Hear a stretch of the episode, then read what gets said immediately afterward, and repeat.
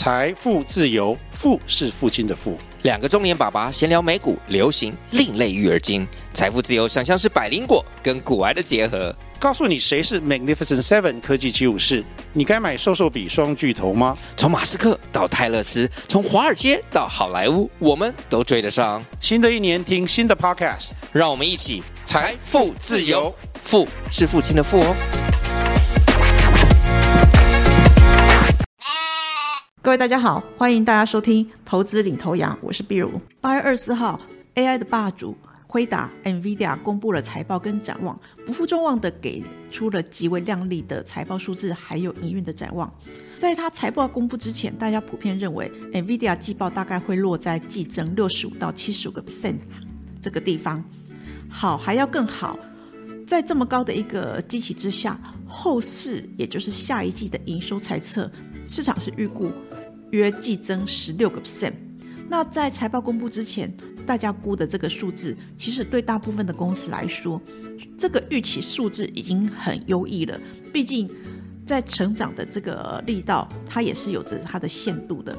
而且五月二十四号，NVIDIA 就凭着高成长，让市场刮目相看。如果以季增的角度来看，机器在五月份就已经大大的被垫高了。但是大哥却凭着自己的实力，用更夸张的数字让投资人下巴都掉了。第二季财报数字，NVIDIA 是优于预期，它的第二季财年的营收一百三十五点一亿美金，那毛利率是达到七成以上的水准，EPS 达到二点七美元。相较于上一次的法说展望上面来看的话，成长幅度是。很明显的大增，而且这个数字是优于市场的预期。其中在 data center，它的增长是达到一百七十一点二个 percent 的这个季成长，成长幅度是最大，而且创下了新高。在下一季的展望部分，它是优于市场的预期的这个三十个 percent。受惠于数据中心业者积极布局，搭配 NVIDIA 各个平台新产品的推出，带动整个 data center 的业务持续向上，因而推升了营运的持续的成长。因此，公司这一次的法说再度上修财测，指引在下一季的营收大概是在一百五十六点八到一百六十三点二亿美元这个地方，那毛利率大概是七十一点五到七十二个 percent。优于市场预期的一百二十亿美元的这个部分。那展望后市，公司认为说，数据公司转向 AI 跟加速运算投入的趋势将会延续，全球数据中心产值将达到一万亿美元。而且，NVIDIA 配合客户的需求，未来几季将会推动供应链持续的扩产。在技术跟平台整合都领先产业的情况之下，我们预期 NVIDIA 将持续受惠这一波趋势持续的一个增长。AI 晶片需求火热，那从各方面的媒体啊、业界的讯息，甚至类股股价的走势，我们不难得知。那根据研调机构 Data Bridge Market Research 的资料显示，全球 AI 基础设施市场的资本支出将在未来六年达到。四千两百二十五点五亿美元，Kager 也是年复合成长率达到四十四个 percent，成长潜力是相当的大。而大哥 Nvidia 几乎独占了这个市场。换句话说，目前想切入 AI 还是得获大哥的首肯。目前 AI 现况还是维持着，Nvidia 高阶晶片交不出货，台积电被客户高阶订单追着跑。但是目前主导大哥营运并不是需求，而是供给，尤其是台积电的 CoWAS 先进封装所导致的这个产能稀缺。那高阶 GPU 大缺料，不仅仅是大哥交不出高阶的 AI 的货，刚加入战场的 AMD 超微同样也受限 CoWAS 的产能。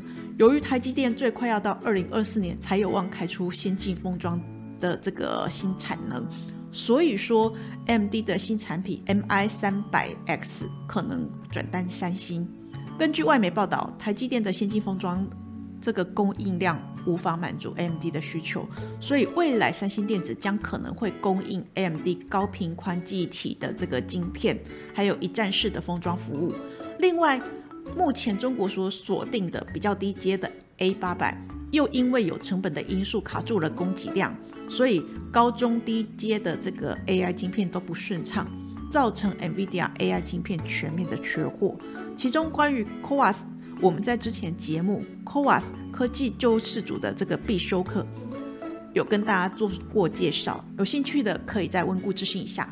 伺服器业者争先恐后抢高阶 AI 的晶片热矿，这个场景好熟悉啊！高阶 AI 晶片缺料，会不会重演先前晶片荒啊、缺柜这些重复下单的状况呢？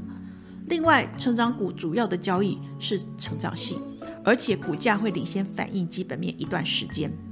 老练的投资人会揣测未来这个公司的营运年增率或者季增率的状况。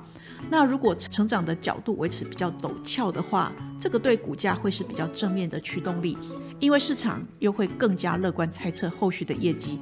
不过啊，只要成长性开始平缓，原先的乐观预估就会被市场修正，造成股价的一个修正。而重复下单会不会造成 AI 公司成长幅度趋缓？这些都是目前许多投资人所担心的事。还记得前几年？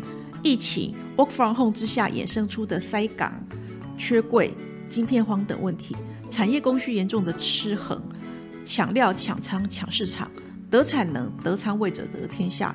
这个是当年业界的金科玉律，大家应该还记得供需是怎么反转的吧？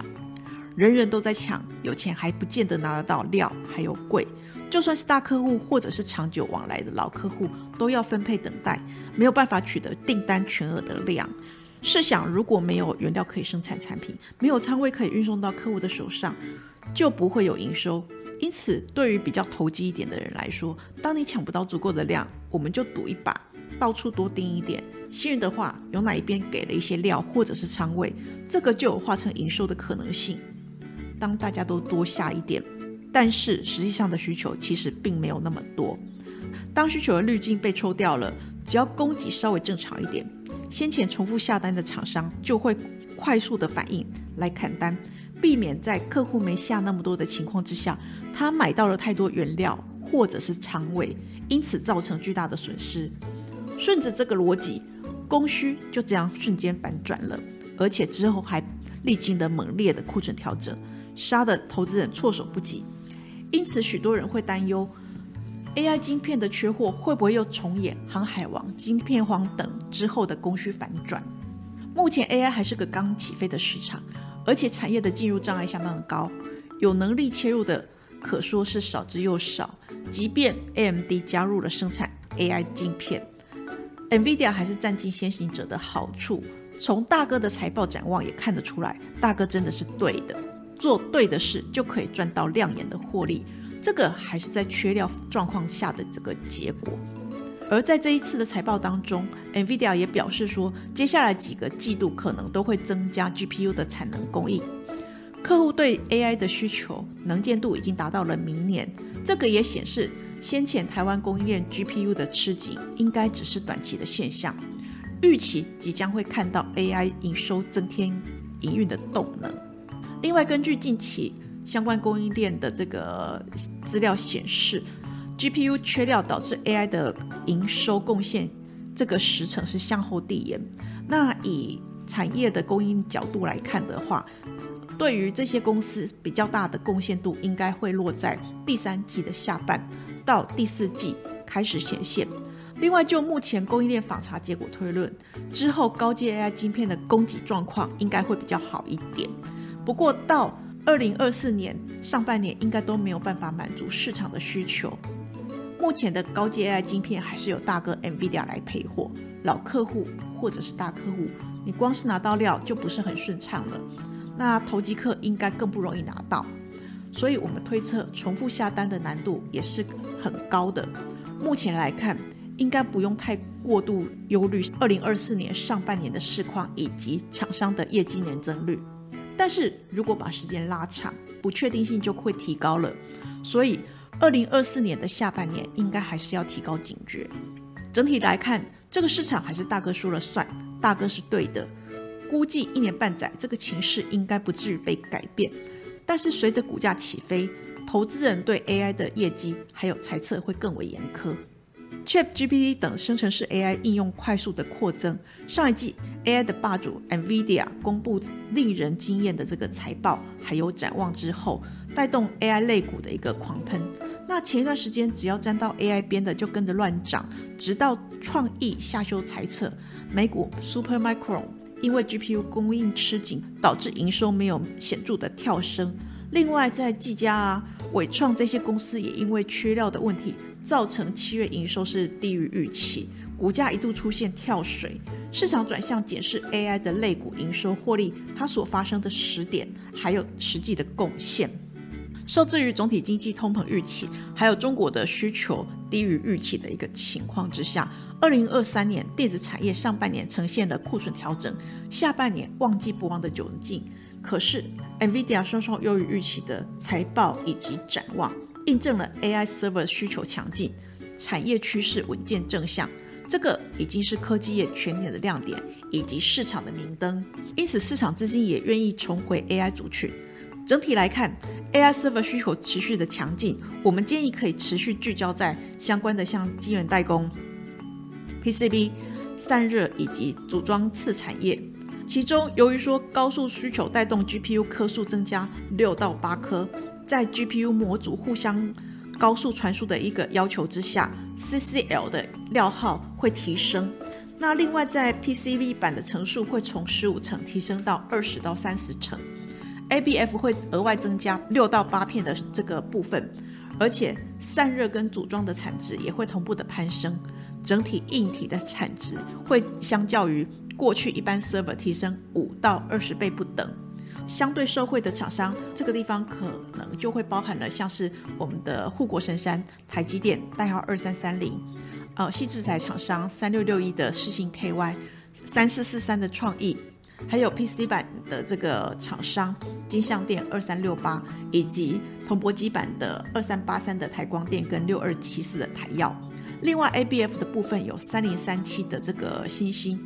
散热的部分有三零一七的旗红、三三二四的双红、二四二一的剑准等。